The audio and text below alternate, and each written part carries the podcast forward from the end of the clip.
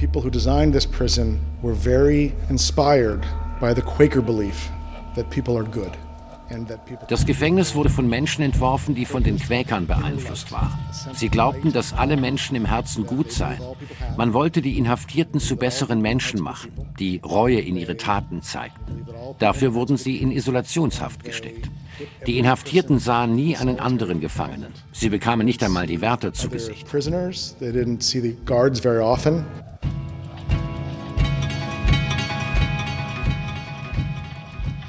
Überwachung ist ein Kontrollstil, der basiert auf dem Gedanken der Wahrnehmbarkeit, der Sichtbarkeit, der Transparenz. Man kann sofort erkennen, dass das eine ganz moderne Diskussion ist. Philadelphias Mustergefängnis im Namen Gottes. Eine Sendung von Michael Marek. Schon beim Schlendern durch die Straßen spüre ich, Philadelphia ist stolz auf ihre Geschichte. Die Wiege der Nation, hier in der Ostküstenmetropole liege sie, sagt Michael Stähler. Der junge Mann mit Baseballcap ist Stadtführer, Schauspieler und Historiker und begleitet mich. As a legal and political entity, the United States was born in Philadelphia. Als rechtliche und politische Einheit wurden die Vereinigten Staaten in Philadelphia geboren. Die Verfassung und die Unabhängigkeitserklärung sind hier entstanden.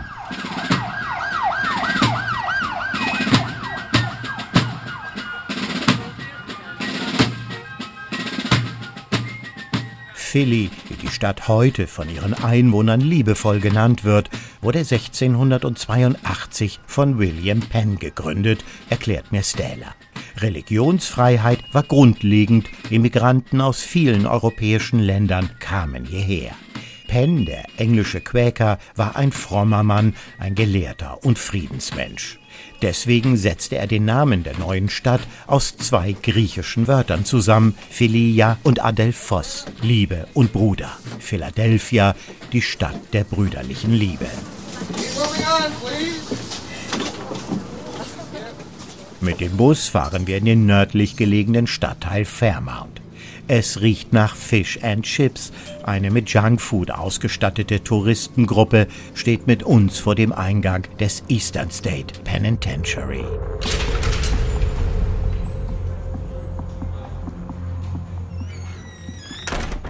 This is cell block one. This is the oldest part of the prison. Let's go ahead and step inside. Dies ist Zellenblock 1, der älteste Teil des Gefängnisses. Lassen Sie uns reingehen. Museumsdirektor Sean Kelly führt mich durch das Eastern State Penitentiary. Ich spüre kalten Wind, der durch den riesigen Gebäudekomplex weht. Was mir sofort auffällt, von außen sieht das Gefängnis wie eine uneinnehmbare Burg oder neogotische Kathedrale aus. Die rechteckige Form, die zahlreichen Wachtürme, Zinnen und Spitzbögen verleihen dem ehemaligen Zuchthaus eine fast schon mittelalterliche Ästhetik. Allein die massiven grauen Außenmauern haben eine Länge von knapp einem Kilometer. 1829 wurde die Anstalt eröffnet, seit ihrer Schließung im Jahr 1971 nur spärlich restauriert. This prison, Eastern State Penitentiary, is set up like a wagon wheel. So you can stand in the center and can turn on your heel. Dieses Gefängnis ist wie ein Wagenrad aufgebaut. Man kann sich im Zentrum, in der Mitte der Radnabe umdrehen und die bis zu 240 Meter langen Gänge hinunterschauen. Davon gingen die Zellen ab, in denen die Gefangenen fast die ganze Haftzeit verbringen mussten. Auffallend ist auch diese kirchenähnliche Art der Architektur mit Rundbögen in den Gängen und Zellen. Das verweist auf die spirituelle Mission des Gebäudes. Die Menschen, die hier einsaßen, sollten in ihre Herzen schauen.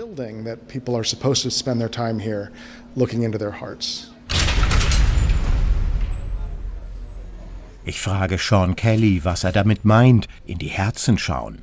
Die Inhaftierten sollten sich ihrer Taten bewusst werden und Reue zeigen, sagt der Historiker und erklärt mir, als das Gefängnis im Jahre 1829 seinen Betrieb aufnahm, galt es als eines der modernsten Zuchthäuser der Welt und als architektonisches Wunderwerk.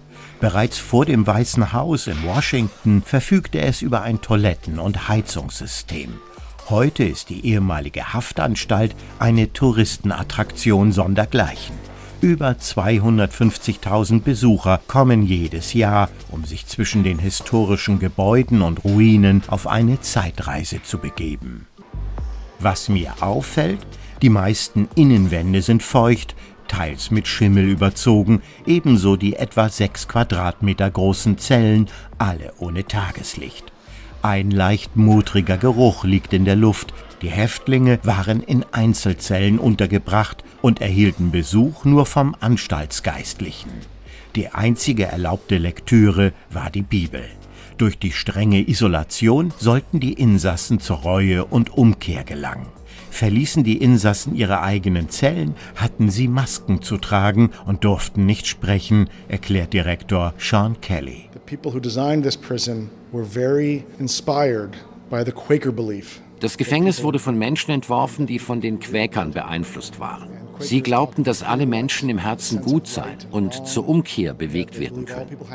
Die Quäker sprachen von einem inneren Licht, einem Sinn für Recht und Unrecht, das ihrer Meinung nach allen Menschen innewohne. Das führte dazu, dass sie jeden Gefangenen in Einzelhaft steckten, im Glauben, dass dies die Strafgefangenen zu einem spirituellen Erwachen führen würde. Man wollte die Inhaftierten zu besseren Menschen machen, die Reue in ihre Taten zeigten. Dafür wurden sie in Isolationshaft gesteckt. Die Inhaftierten sahen nie einen anderen Gefangenen. Sie bekamen nicht einmal die Wärter zu Gesicht, verbrachten 23 Stunden in ihren Zellen, jeden Tag. Es gab zwei halbstündige Pausen, um nach draußen zu gehen. Ansonsten lebten sie in ihren Zellen. Sie nahmen dort ihre Mahlzeiten ein, verrichteten einfache Arbeiten, wie zum Beispiel Schuhe herzustellen. Aber sie waren allein, immer allein. And they did some kind of simple work inside of their cell, like making shoes, for instance. But alone, always alone.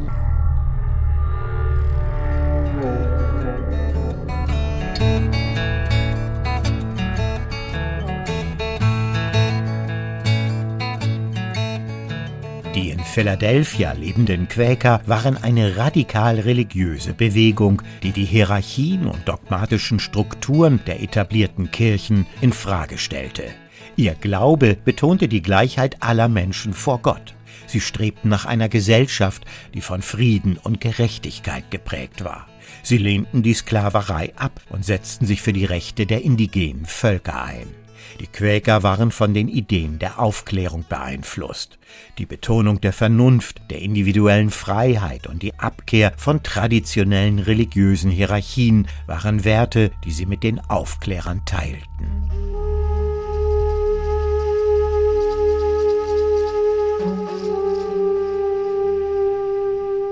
Gleichzeitig waren die Quäker nicht frei von Widersprüchen. Einige waren Sklavenhalter und sie führten im Eastern State Penitentiary das System der Isolationshaft ein. Für mich aus heutiger Sicht klingt das irritierend. Die religiösen Gründer des Gefängnisses gingen davon aus, dass körperliche Züchtigung die Häftlinge nur stärker mache, psychische sie dagegen schwäche. Zur Isolationshaft gehörte, dass zu jeder Tages- und Nachtzeit absolute Stille herrschen musste. Das erste Prinzip ist die Isolierung. Isolierung des Sträflings gegenüber der äußeren Welt, gegenüber allem, was die Gesetzesübertretung motiviert hat, gegenüber den Komplizenschaften und die Isolierung der Häftlinge untereinander. Michel Foucault Überwachen und Strafen. Die Strafe muss nicht nur individuell sein, sondern auch individualisierend. Das Gefängnis darf um keinen Preis aus den von ihm versammelten Missetätern eine einheitliche und solidarische Bevölkerung machen. Außerdem muss die Einsamkeit ein Umformungsinstrument sein, durch die Reflexion, die sie anregt. Allein mit seinem Verbrechen lernt der Sträfling es hassen. Und wenn sein Gemüt noch nicht durch das Schlechte ganz verderbt ist, werden ihn in der Einsamkeit Gewissensbisse bedrängen.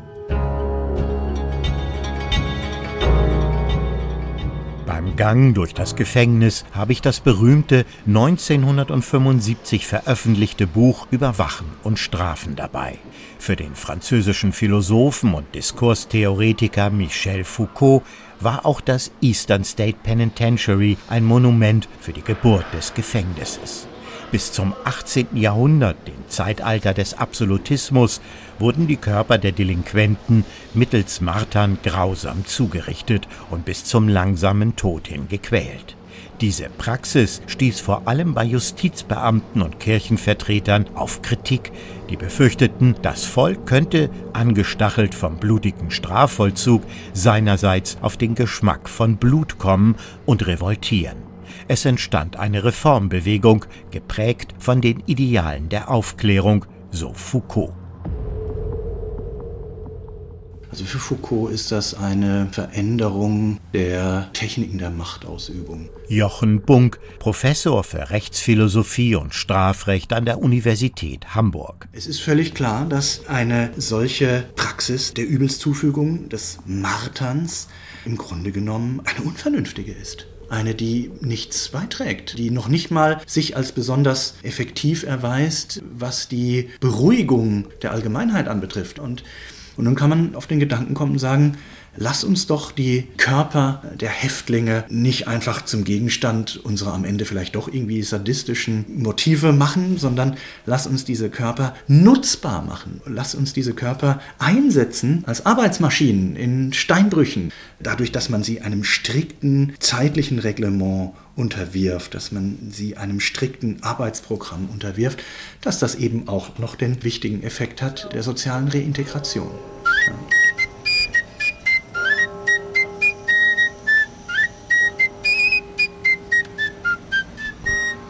Heute ist Philadelphia die sechstgrößte Stadt in den USA.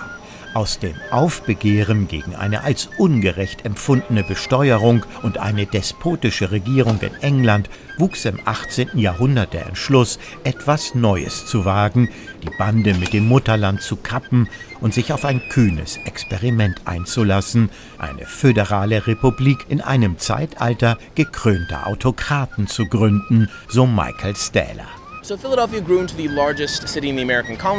Philadelphia war die größte Stadt in den amerikanischen Kolonien.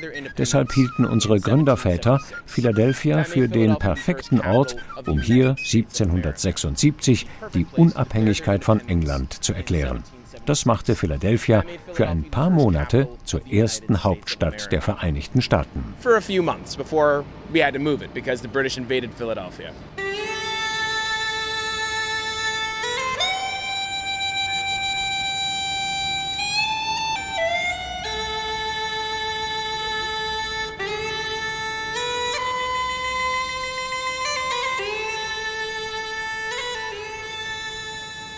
Philadelphia. War auch eine Hochburg der Quäker, erzählt Stähler. Wichtige Impulse gingen beim Bau des Eastern State Penitentiary von der Religionsgemeinschaft aus, die eine Abschaffung der Todes- und Prügelstrafe forderte und auf Missstände in den Gefängnissen aufmerksam machte. Ende des 18. Jahrhunderts gründeten Quäker die Philadelphia Society for Alleviating the Miseries of Public Prisons, die Gesellschaft zur Linderung der Leiden in öffentlichen Gefängnissen. Sie setzte sich für Reformen des Strafvollzugssystems in den USA ein, mit Unterstützung von Benjamin Franklin, einem der Gründerväter der USA. Im Eastern State Penitentiary sollten die Gefangenen nach den religiösen Vorstellungen der Quäker zu einem Leben mit Gott zurückfinden, sie sollten Reue zeigen und Buße tun. Jochen Bunk. Es ist, glaube ich, eher unwahrscheinlich anzunehmen, dass das Alleinsein mit sich in einer Zelle nun äh, besonders zu Gedanken motiviert oder zu Selbstbeobachtungen motiviert, die dann in besonderer Weise dazu angetan sind, dass man sagen würde, hier bereitet sich diese Person wieder darauf vor, eine rechtstreue Bürgerin oder ein rechtstreuer Bürger zu sein.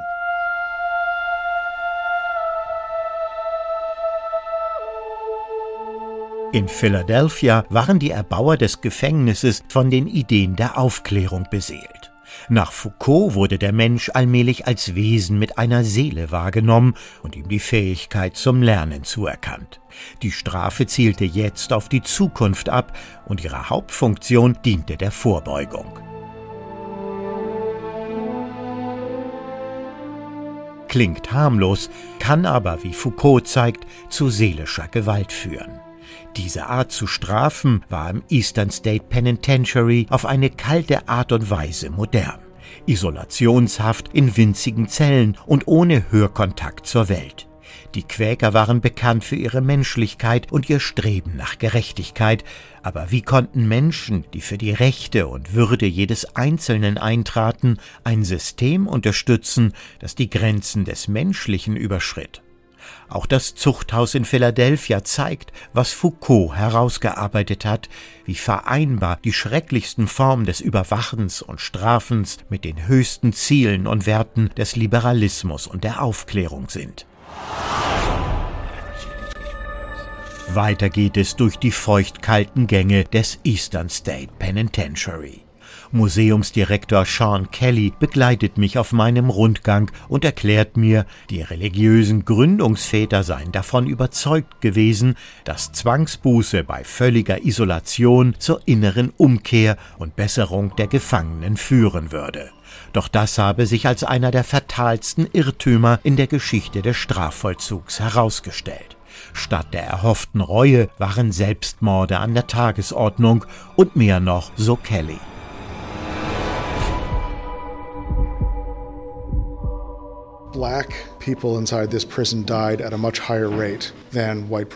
Schwarze starben in diesem Gefängnis viel häufiger als weiße Gefangene. Es gibt eine Debatte darüber, warum das so ist, aber keine Debatte über die Tatsache, dass es passiert ist. Manche Wissenschaftler glauben, dass dies auf einen schlechteren allgemeinen Gesundheitszustand vor der Inhaftierung zurückzuführen ist. Eine Theorie besagt, dass diese Gruppe von Amerikanern keinen Zugang zu hochwertigen Nahrungsmitteln hatte und daher körperlich nicht so gut in Form war wie ihre weißen Mitgefangenen. Eine andere Theorie besagt, dass Schwarze häufiger misshandelt wurden und vielleicht auch ein bisschen von beiden. When Israel was in Egypt's land, let my people go. Heute seien etwa 44 Prozent der Bevölkerung von Philadelphia Afroamerikanerinnen und Afroamerikaner, ergänzt Sean Kelly. Sie lebten überproportional in Armut und kämpften mit wirtschaftlichen Herausforderungen. Afroamerikanische Jugendliche und Kinder hätten geringere Bildungschancen, weniger Abschlussraten an höheren Schulen und schlechteren Zugang zur Gesundheitsversorgung im Vergleich zu anderen Bevölkerungsgruppen. Außerdem kämpften einige Stadtviertel in Philadelphia, in denen überwiegend Schwarze leben, mit höheren Kriminalitätsraten. Es sei an der Zeit, dass die Vereinigten Staaten ihre Politik in Bezug auf Isolationshaft überdenken, so Kelly. Die Beweise für die schädlichen Auswirkungen dieser Praxis auf die psychische Gesundheit und die Menschenrechte sind überwältigend, ergänzt auch Rechtsphilosoph Jochen Bunk. Es ist ganz wichtig, dass Gefangene soziale Kontakte haben.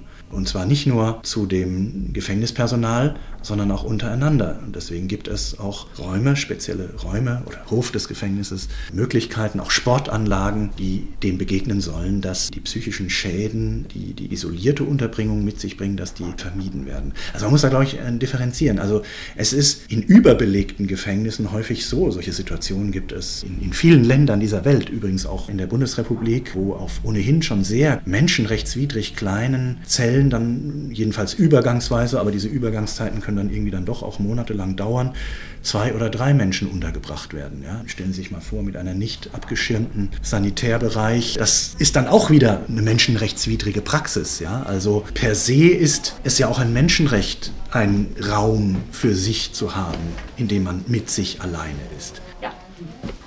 Ich berühre mit der Hand die meterdicken Zellenmauern des Eastern State Penitentiary und mir wird klar, warum die Häftlinge den Ort einst als Hölle auf Erden beschrieben.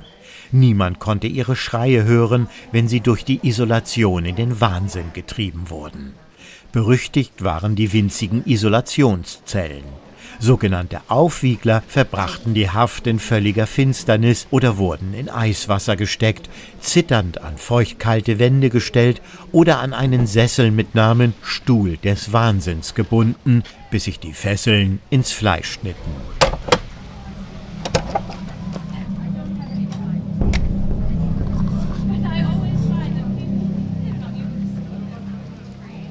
Während wir durch die Gänge des Gefängnisses gehen, erklärt mir Museumsdirektor Sean Kelly, das Eastern State Penitentiary galt als Prototyp vieler späterer Zuchthäuser weltweit.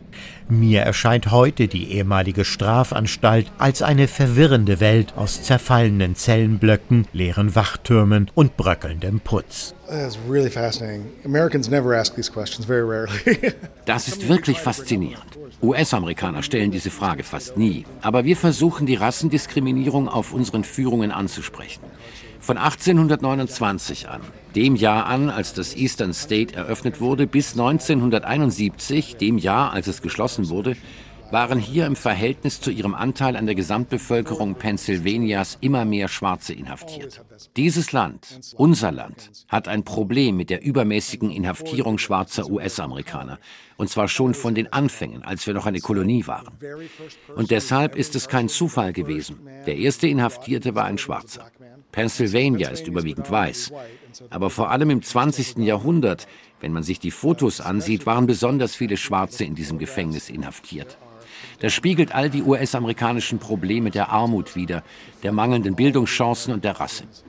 Langsam wird in diesem Land darüber diskutiert, aber es gibt heute noch viele Menschen, die nicht darüber reden, die das nicht wahrhaben wollen. We are finally having honest conversations about that here in this country. But even even now, there are many people who even want to talk about this, want to acknowledge it.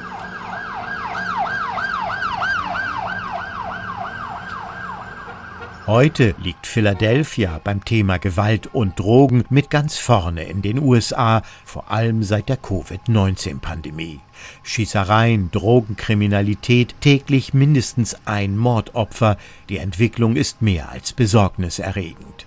Die Folgen kann man in der Kriminalstatistik nachlesen. Junge schwarze Männer sind, was Schusswaffengewalt angeht, sowohl unter den Tätern als auch unter den Opfern die mit Abstand größte Gruppe. Es gibt zu viele Waffen, auch und gerade in Philadelphia. Have I fallen or am I falling down the stairwell?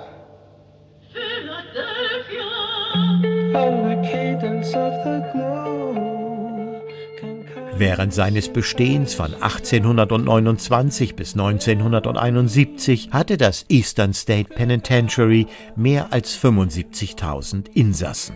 Das Zuchthaus gilt als ein wichtiger Meilenstein in der Entwicklung des modernen Strafvollzugs und beeinflusste den Bau vieler anderer Gefängnisse in den USA und auf der ganzen Welt. Doch abschreckend haben weder das Gefängnis noch die Isolationshaft in den USA gewirkt, erklärt Museumsdirektor Sean Kelly. The United States rate of incarceration die Vereinigten Staaten haben die höchste Inhaftierungsrate der Welt. Auf 100.000 Menschen kommen etwa 700 Gefängnisinsassen. Kein anderes Land der Welt kommt auch nur annähernd an diesen Wert. Wissen Sie, wir haben hier in den USA die Todesstrafe. Und alle unsere NATO-Verbündeten, alle Länder Westeuropas, niemand sonst praktiziert die Todesstrafe. Wenn ich die letzten Zahlen zur Hand nehme, dann waren es in Deutschland etwa 85 Menschen pro 100.000, ein Faktor von weniger als einem Siebtel. Und die deutsche Gesellschaft ist auch sicherer. Die öffentliche Sicherheit ist besser. And German society is also safer.